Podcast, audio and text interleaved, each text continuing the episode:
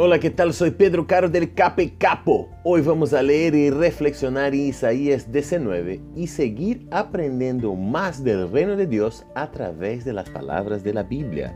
El versículo 21 dice lo siguiente, de modo que el Señor se dará a conocer a los egipcios, y en aquel día ellos reconocerán al Señor los servirán con sacrificios y ofrendas de grano, harán votos al Señor y se los cumplirán. Cada persona que conocemos tiene su tiempo específico para todo. Nuestro desafío como cristianos es llevarles el conocimiento del Señor y orar para que puedan aceptarlo. No nos olvidemos que tanto el amor como el poder de Dios son realmente grandes y maravillosos. Que tengas un lindo día y que Dios te bendiga. Chao, chao, chao, chao.